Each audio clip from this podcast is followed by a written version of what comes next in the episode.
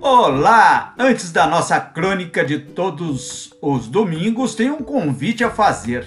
Sábado que vem, dia 10 de setembro de 2022, no Espaço Cultural da Boca do Leão, em Águas da Prata, às 15h30 horas, às 3h30 da tarde, teremos um chá literário com a presença do premiadíssimo escritor Chico Lopes.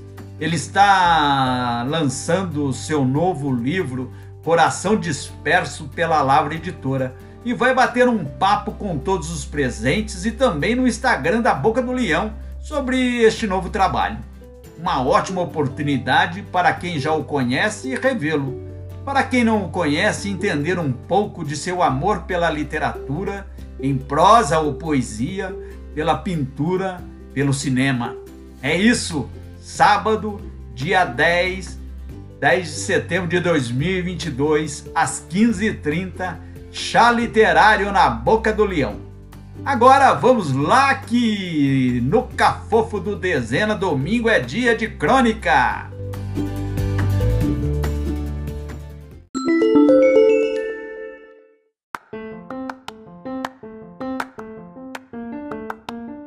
Crônica Viva o Furo da Agulha, São Paulo, 4 de setembro de 2022.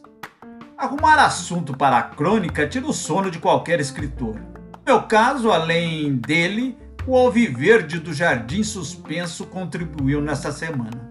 Foi osso ficar até meia-noite para ver o porco perder sua invencibilidade em Curitiba. São Paulino que sou, alegrei-me, mas durou pouco. Na quinta-feira foi a vez do meu tricolor levar uma surra do Atlético Goianiense. Uma tragédia. Perder o sono foi um ponto, não um único.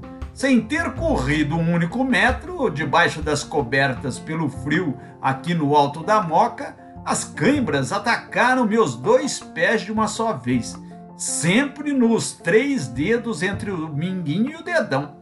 Terrível! Retorci-me, estiquei-me e só consegui fechar os olhos tarde, muito tarde. Mas vamos esquecer. O assunto é outro. Por não observar um fato que merecesse a paciência do ouvinte, resolvi correr pelas notícias da internet e, quem sabe, encontrar o assunto. Estava lá.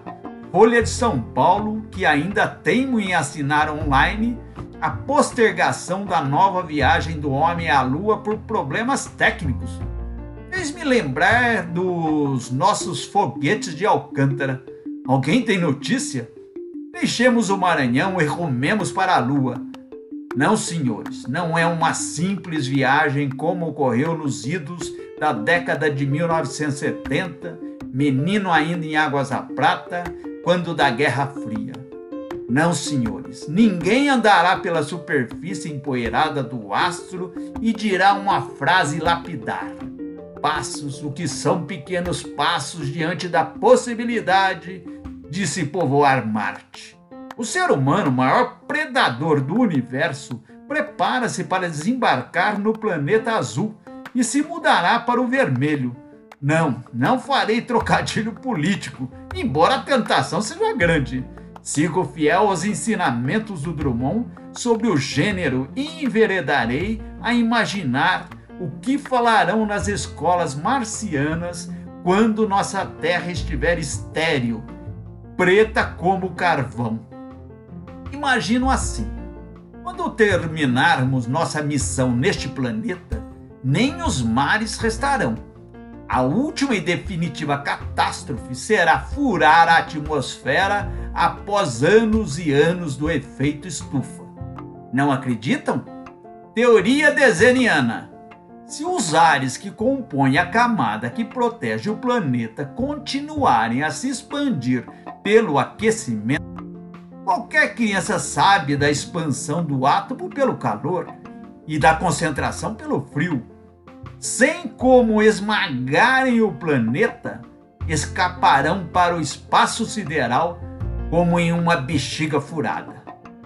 Mas os escolhidos estarão longe apenas os negros, as putas, os pobres e os camelos irão para o céu pelo buraco da agulha. Oremos. É isso aí, moçada. Tchau, tchau.